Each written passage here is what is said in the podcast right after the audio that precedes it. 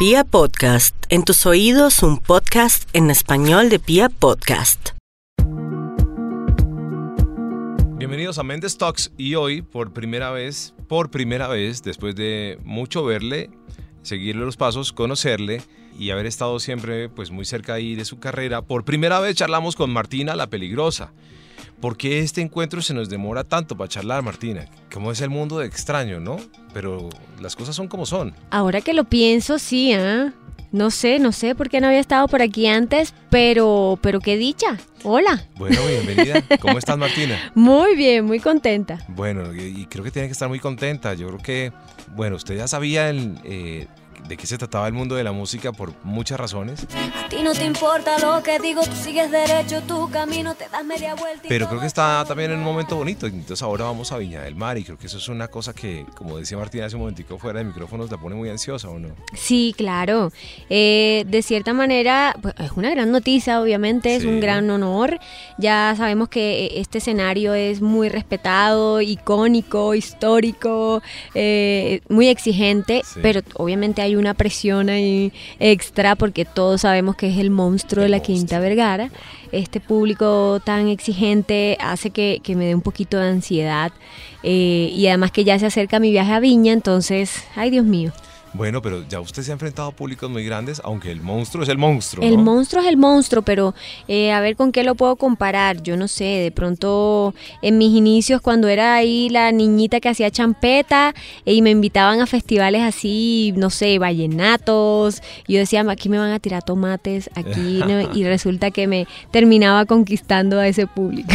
Ok, bueno, muy bien usted ya sabía en qué lío se metía en la música, ¿no? Pues digámoslo en buen sentido. Sí, total. No, es un tremendo lío. Sí, esto no es cosita fácil.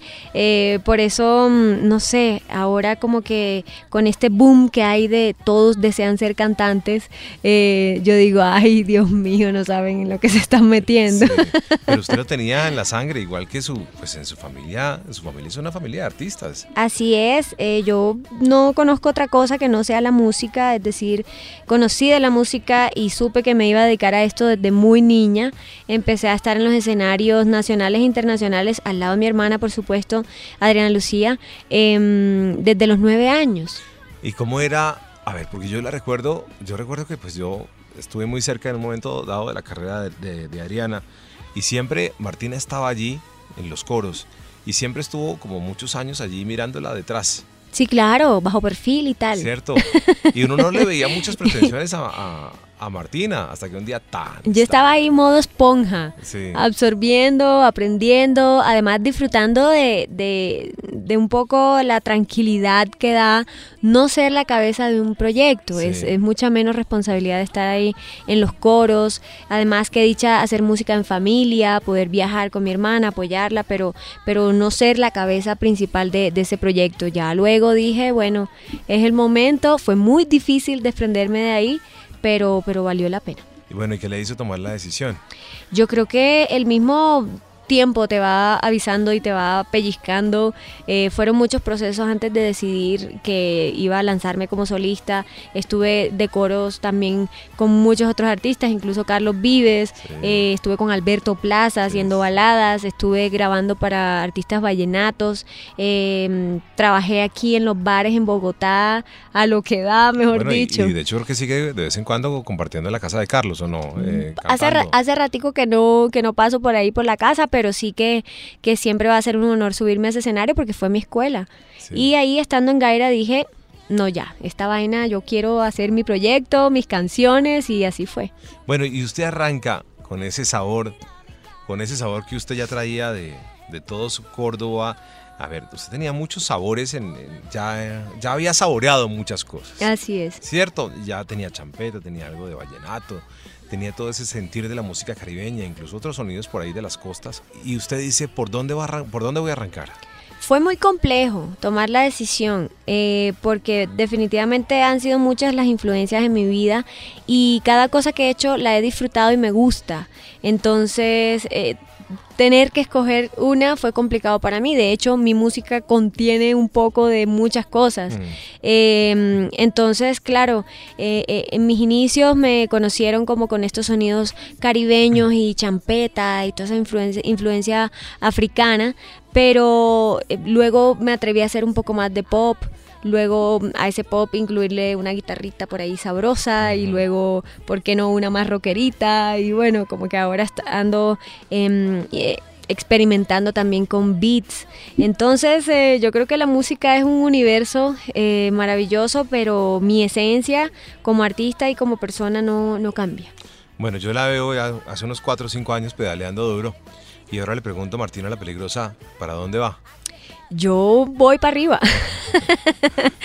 La verdad es que yo no sé, como que uno cuando se pone a, a- decir, no, estos son mis planes, esto es mi meta, esto es lo que voy a hacer, obviamente uno tiene que tener em, eh, planes y sueños y todo esto, pero la vida se encarga de mostrarte diferentes caminos y de repente aquello que pensabas que iba a llegar de una manera llega de otra o llega mejor.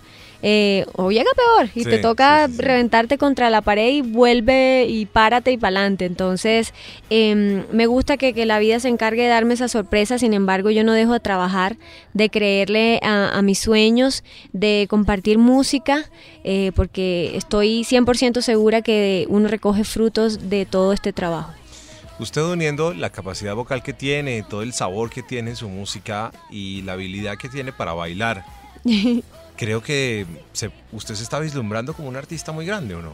Sí, yo, a ver, obviamente tengo intenciones eh, muy, muy grandes. Yo quisiera poder estar en escenarios grandísimos, que se me abran las puertas en otros eh, países, que el mundo escuche mi música.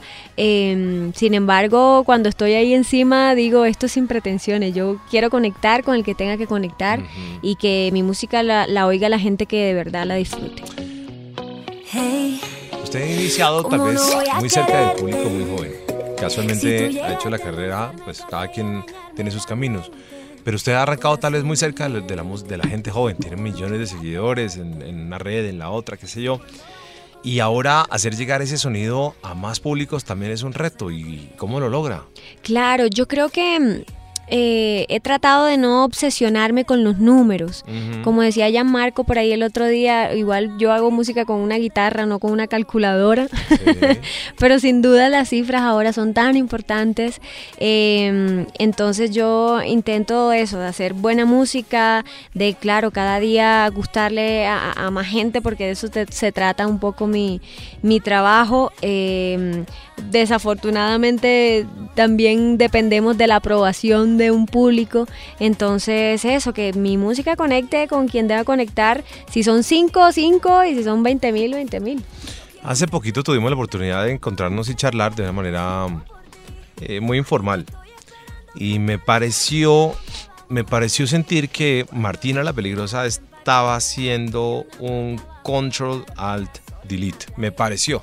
Estaba como recogiendo lo bueno que le ha quedado de los años eh, ya de carrera y, y con todo eso estaba como creando algo diferente. Me pareció que yo la vi como respirando profundo y tomando un nuevo impulso. Así es. Tuviste una buena percepción.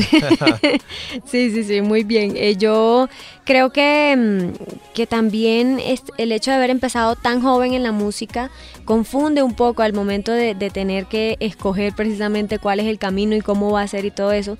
La vida se encarga de mostrarte muchas cosas, pero otras cosas tienes que trabajarlas tú eh, día a día. Entonces, em, yo siento que, que estoy en un momento eh, de madurez personal y también musical.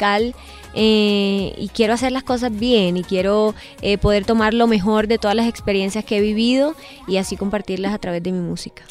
De una cosa que hablamos que me gustó, y debo decir que esa es una de las, de las razones que más, o de las cosas que más me llamó la atención de lo que hablamos el otro día, fue, usted me dijo algo así como, bueno, hay un punto en el que uno también tiene que olvidarse de una cantidad de pronto de caprichos, o bueno, o de gustos, como, como se le quiera llamar, y definitivamente hacer lo que le gusta a la gente. Y yo en lo particular a veces creo que, que bueno, el artista tiene una esencia, eso es claro, eh, la esencia es muy importante y cada uno tiene que tener su camino, su línea, Pero veo que a veces el artista es un poco terco y, Sí. y, y a veces uno tiene que cerrar su, su boquita y no, uno no puede decir nada porque pues uno tampoco está llamado a decir nada. Pero a veces uno dice y se da cuenta y de pronto se atreve a, opinar o a decir que de pronto a tal artista le iría mejor cantando tal cosa o lo uno o lo otro. Y, y me pareció que eh, esa reflexión que usted hizo me pareció a mí, la verdad, más que otra cosa, me pareció muy sana.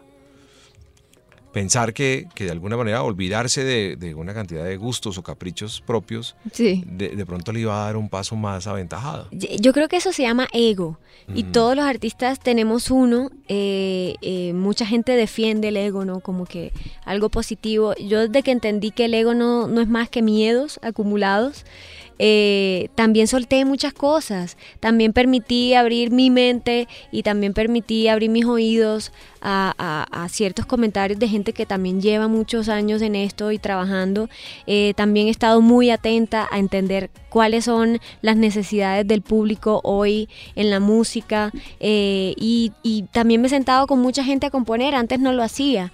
Entonces, eh, nada, rompiendo los miedos un poco, atreviéndome a, a- a regalar un poco de lo mío sin, sin esa pretensión, sin ese ego y a seguir creando, eh, aprendiéndole al entorno, a la gente con la que trabajo y sobre todo eso, entendiendo que todos tenemos un público a quien complacer y sin, sin perder esa esencia de la que hablas, eh, ahí he ido poco a poco evolucionando mi, mi música y mi sonido. Sí, a mí me parece que desprenderse del ego pues es lo más difícil. Yo creo que Es eso muy es, difícil. inherente al ser humano. Sí, nun- nunca lo logramos del todo, Sí, creo de yo. Y dominarlo es tenaz. Sí, sí, es muy difícil, pero también es, es muy chévere cuando uno es consciente de sus cosas, ¿o no? Claro, total. Uno, yo, yo sé cuáles son mis mañas y, mi- y mis problemas y lo terca que soy y, y todo eso. Entonces, claro, eso, eso mismo hace que uno pueda entender otras cosas y bajarle un poquito la guardia a otras y permitir que entren cosas nuevas. ¿Quién es Martina la Peligrosa? Yo soy una pelada de pueblo con un sueño muy grande. Yo creo que he sido una persona eh, bastante común y corriente, pero de pronto valiente y, peligrosa. Así que me, he atrevido a creerle a mi instinto, a mis ganas, a mis sueños y he trabajado en eso, no, he hecho otra cosa que, que eso y, y de repente ahí se van recogiendo frutos en el camino. Ok, yo me voy a atrever a hacer percepciones. Yo Ok. Me atrevo, aquí hago Sí, sí, sí, comenta- por favor, comentarios por favor. atrevidos. Eh, pero yo, por ejemplo, a veces le veía a Martina y sentía que, que era, no era tan fácil charlar con Martina, como si ella estuviera muy encapsulada en una burbuja, o como si le costara o si le tuviera miedo a ciertas cosas. La veo un poco más libre el día de hoy. No sé, Qué son- bueno. son percepciones. Chévere, chévere, eso sé. me gusta. No sé, son percepciones. No sé si de pronto, eh, a veces uno pues igual, mm, todos no estamos para estar sonriendo ni para estar, es decir, uno tiene sus ratos, todo, ¿no? Pero la veo mucho más libre hoy. Bueno, yo creo que, que eso es un poco de, de esa madurez de la que ¿Cuántos hablaba hace tiene poquito. Martina? Tengo 32 años. Ujú. Ya no soy una peladita. Pero sigo siendo una mujer joven. Sí, sí, muy joven. Cuando uno dice yo soy joven, eso suena horrible, No, suena más viejo. No, pero, pero, pero joven, yo creo que joven es otra cosa. La verdad es que es que me siento en un, en un buen momento. También he atravesado unos años duros de, de dificultades a nivel personal y en un artista eso, o sea, se ve reflejado quiera uno o no. Yo intento mantener mi, mi papel de cantante feliz y sonriente, pero también la vida me ha dado unos totazos que de repente por ahí se ven reflejados. Ahí, eh, el mundo del espectáculo tiene eso, ¿no, Martina? Sin importar eh, qué esté pasando, el espectáculo tiene eso. Me imagino que usted ha tenido que salir a cantar o a bailar eh, con esa sonrisa que tiene, eh, con una cantidad también de problemas encima, ¿o no? Como todos los seres humanos. eso no es fácil, ¿no? Claro que sí, además que eh, uno tiene la de tener a este público, a estas personas que se identifican tanto contigo o que buscan en ti eh, siempre algo positivo. Entonces, claro, uno carga con la responsabilidad de estar siempre bien porque tú no quieres que esas personas a las que tú les compartes felicidad y cosas buenas te vean hecha nada. Sí. Pero lo real es que uno un día amanece que no quiero ver a nadie y yo cuando tengo hambre soy una persona horrible. Dios mío, y- no pare, una mujer con hambre es un peligro mortal. o sea, Exactamente, entonces sí, estoy enferma quizá y lo pueden confundir con antipatía y no me saludó en el aeropuerto. Yo además soy miope, si no tengo las gafas puestas yo no saludo a nadie porque no conozco a nadie. entonces son muchas cosas que la gente eh, cree o asume que uno es de cierta manera y a la final somos seres humanos. De esas maletas que uno lleva en el camino, uno lleva, pues, la maleta de lo laboral, pues, su carrera, eh, la maleta del público, me imagino, la maleta de la vida personal, del amor. De esas maletas, ¿cuál le ha pesado más? Ay, Dios mío. Em, bueno, a veces una más que otra. A veces como que uno se atreve a abrir la maletica y soltar algunas cosas, aliviar la carga. Eh, últimamente ha sido el tema personal y, y emocional, eh, pero, pero ya ahí voy tirando zapatos y, y lo que más pesa por el camino para aliviar esa carga. Este, pero, mm, pero bueno, hay, hay una, hay una, no sé si llamarla carga, que es la, la, la de los sueños y la de la música, que a veces pesa más eh, y otras veces pesa menos. Entonces, eh, sin embargo, es esa, eh, mejor dicho, como dicen por ahí, sarna con gusto no pica. Ok, muy bien. Yo la veo muy firme a veces. La veo muy firme. Ajá. Casi, y como dice una amiga, impoluta. Y yo digo, bueno, yo creo que, pucha, no sé qué le tocará o qué le habrá tocado en estos últimos años a Martina. ¿El amor la ha hecho llorar? Mucho, muchísimo. Pues yo acabo de atravesar una separación Sí. de una relación eh, que fue muy bonita y, y que dio ¿Ustedes muchos crecieron muy jóvenes frutos. juntos o no? Claro que sí, fue una relación que empezamos muy, muy chiquitos. Eh, ahora que yo miro para atrás y me veo como en fotos de eso, yo, decía, yo me creía muy grande en ese entonces. Ajá. Eh, y, y bueno, fue... eh, este sueño nació ahí también, de alguna manera, o, o- se empezó a realizar ahí en mitad de esta relación. Eh, así que obviamente desprenderse, desapegarse, eh, tener un nuevo comienzo, una separación no es nada fácil. eh, y eso que sí que me ha pegado duro. ¿Cuántos años estuvieron juntos? Casi 11 años. 11 años, sí. Bueno, es que yo creo que compartían mucho en los escenarios, Claro. en los viajes, Todo, absolutamente todo. y, y estaban haciendo una vida juntos. En realidad. Así es, así es. Y, y hubo un momento, perdón que me meta en esto, un momento en que uno tenga que echar la vaina para atrás y diga, todas estas vainas que soñamos no van a ser.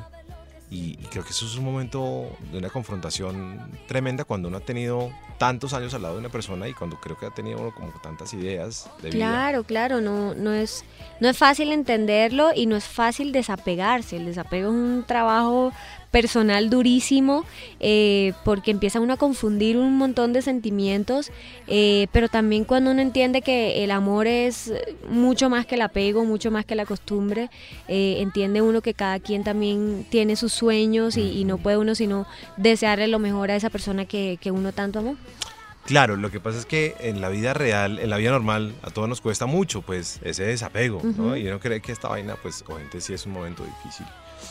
Pero uno cree que se la acabose, ¿no? Pues, yo creo que, pues, también puede que sean unos ciclos que, que uno tiene que vivir, pero puede que sea el comienzo de otra cosa. Pero generalmente estamos muy acostumbrados a que esto es un drama. Sí. Y, bueno, sí duele, no hay que decir que no. Pero, pero de ahí, ¿usted qué le puede compartir a la gente que diga, bueno, yo para una tusa o para pasar un momento crítico de estos que a todos nos pasan, ¿qué le, qué le quedó de bueno para eso, para compartirle a la gente? Eh, a mí yo entendí algo y es que a veces yo sola no podía con cosas.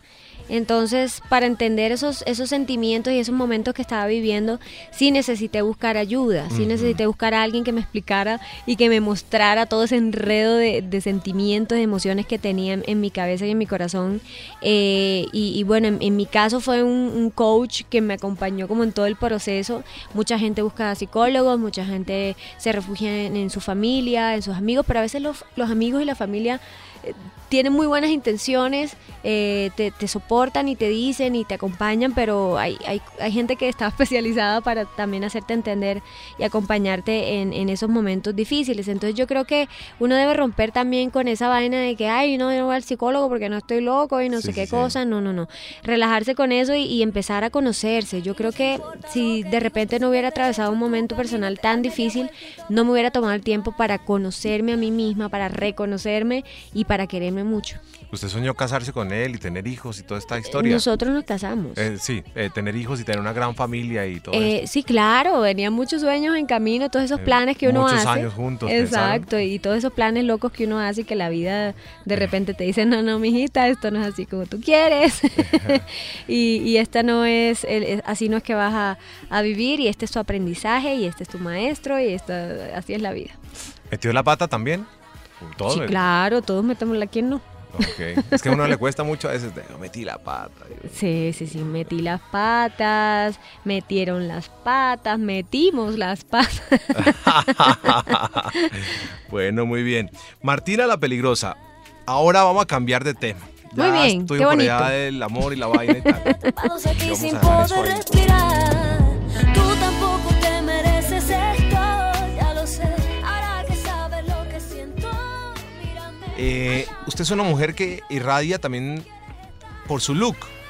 Ok. Vibra es una emisora que, pues obviamente, eh, pues, eso se comparte mucho con Vibra, estas charlas. Y bueno, hablemos de los looks que a ellas les interesa mucho, a las mujeres les interesa mucho y usted eh, irradia mucho look. Generalmente la veo que combina mucho los colores, por ejemplo. Creo que tiene una gran teoría del color, ¿o no? Yo no, yo no sé de moda, pues, pero estoy aprovechando esa ah, charla para dejar estos tips. Hablando de meter las patas, en eso también que me, que me he equivocado, bueno, yo no sé, cada quien tiene también una, una percepción y un gusto en la moda diferente.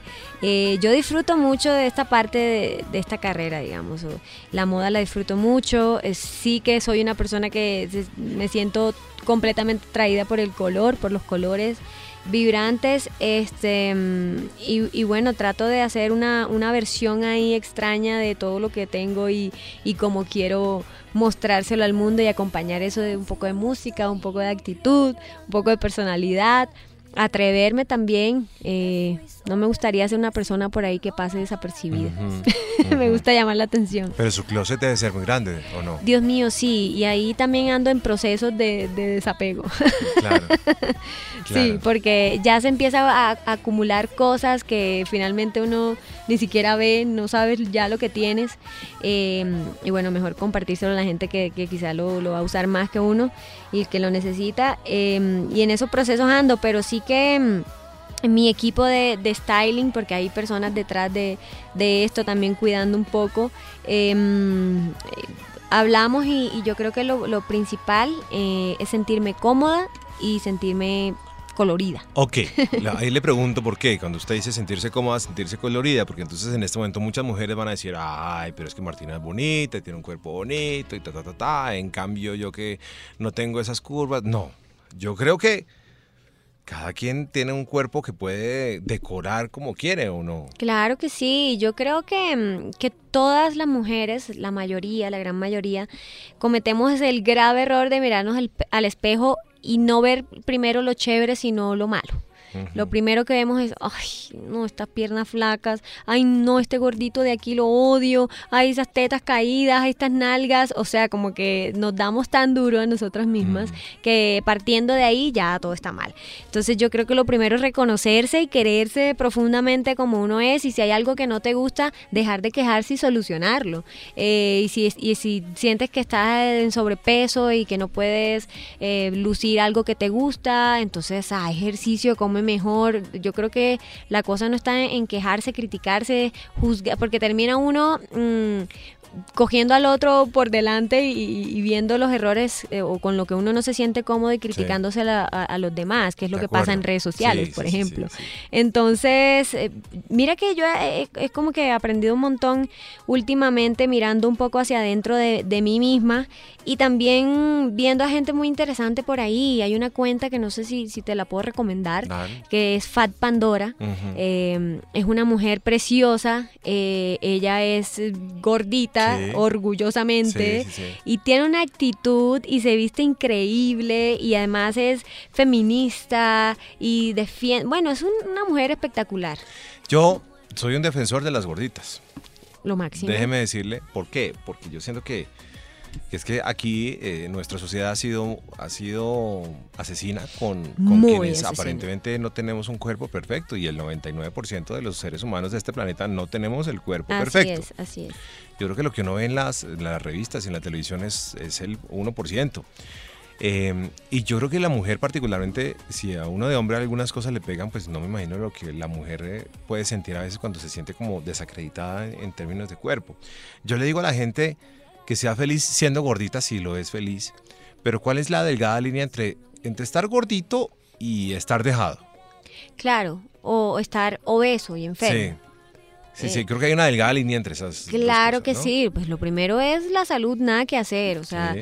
eh, obviamente sí que nos ha tocado duro, sobre todo a las mujeres en esta eh, sociedad súper machista, eh, venimos de unos ejemplos y unas cosas, unos estándares terribles y, y- y muy falsos además, entonces venimos de toda esta época de, de- de los narcos y las mujeres perfectas y súper operadas y súper estiradas y entonces eh, se convirtió ese eh, en el modelo a seguir, Sí. entonces vienen las frustraciones y yo no tengo esto así, no sé qué cosa, eh, y además a, a, a ofendernos con la palabra gorda.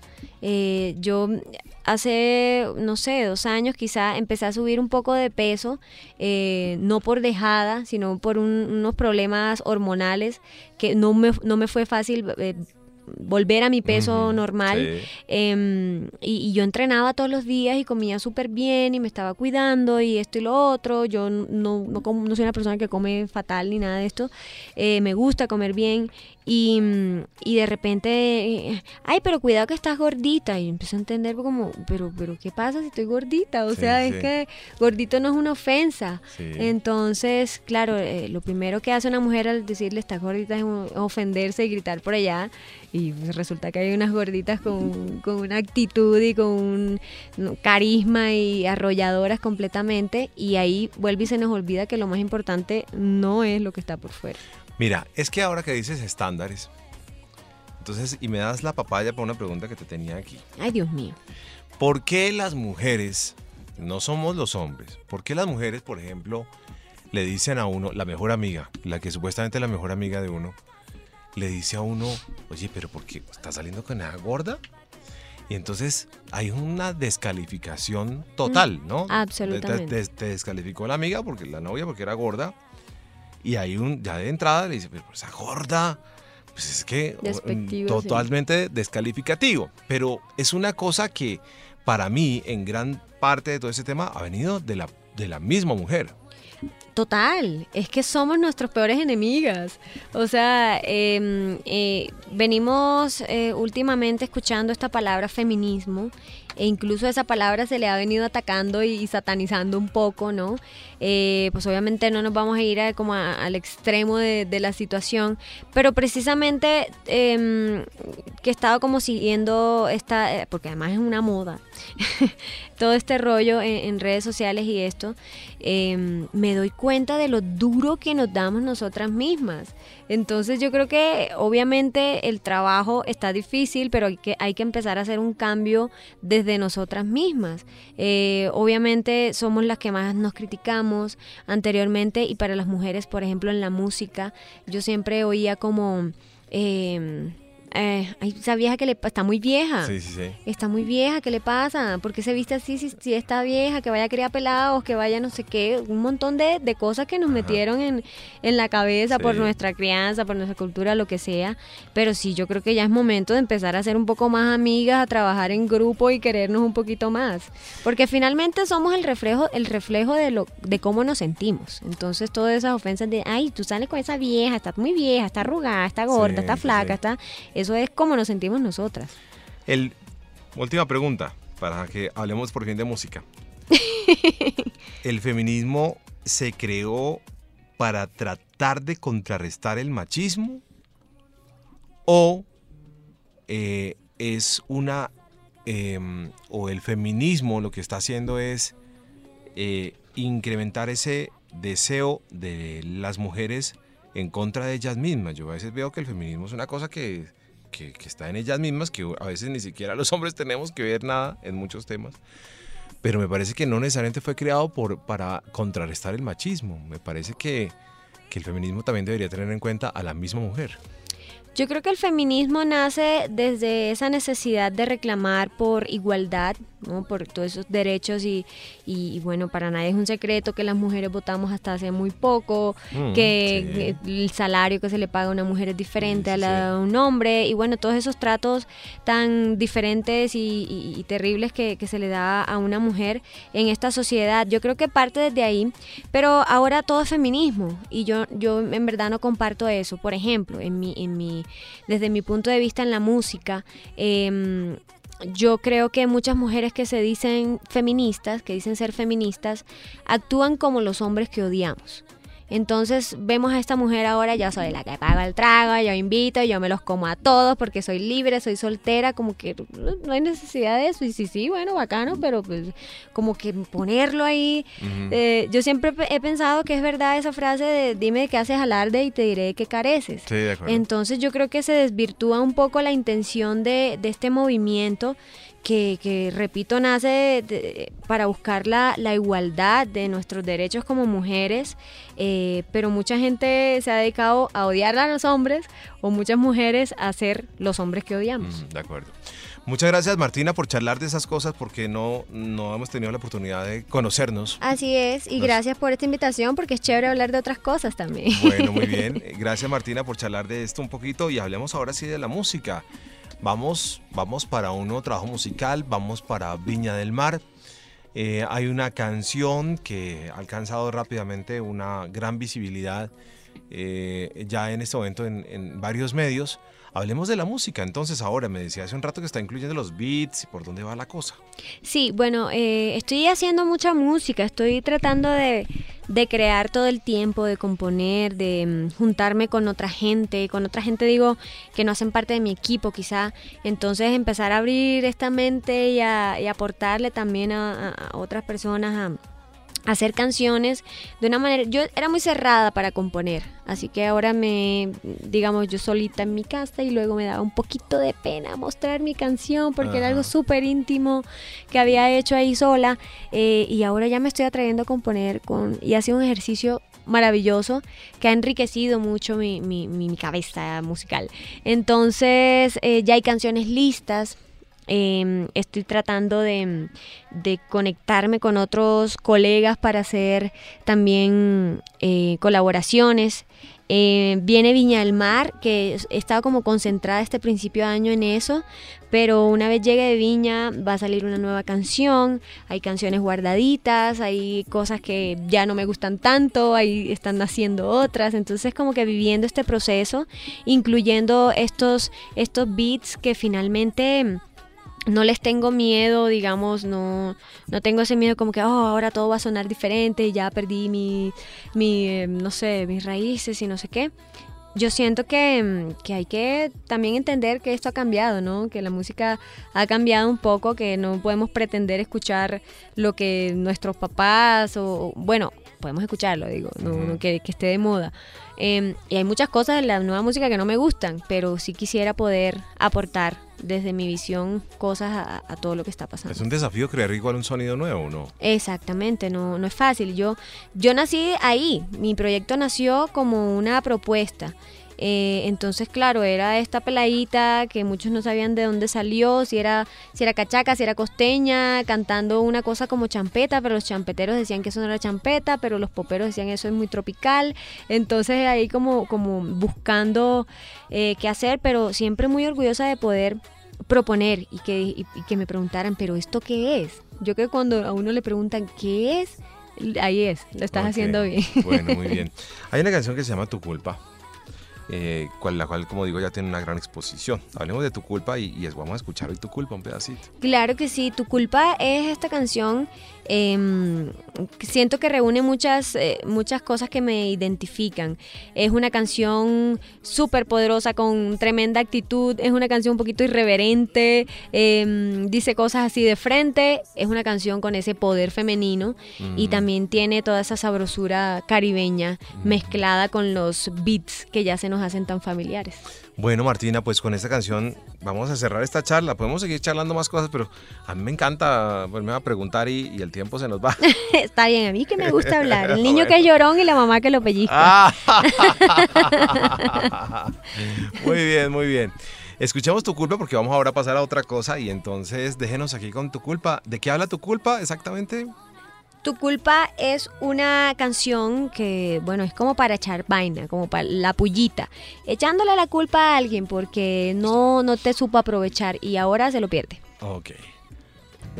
Ese plancito en serio a ti te queda mal. Por más que te cancelo, tú sigues atrás. No prendas los motores que no va a arrancar. No traten.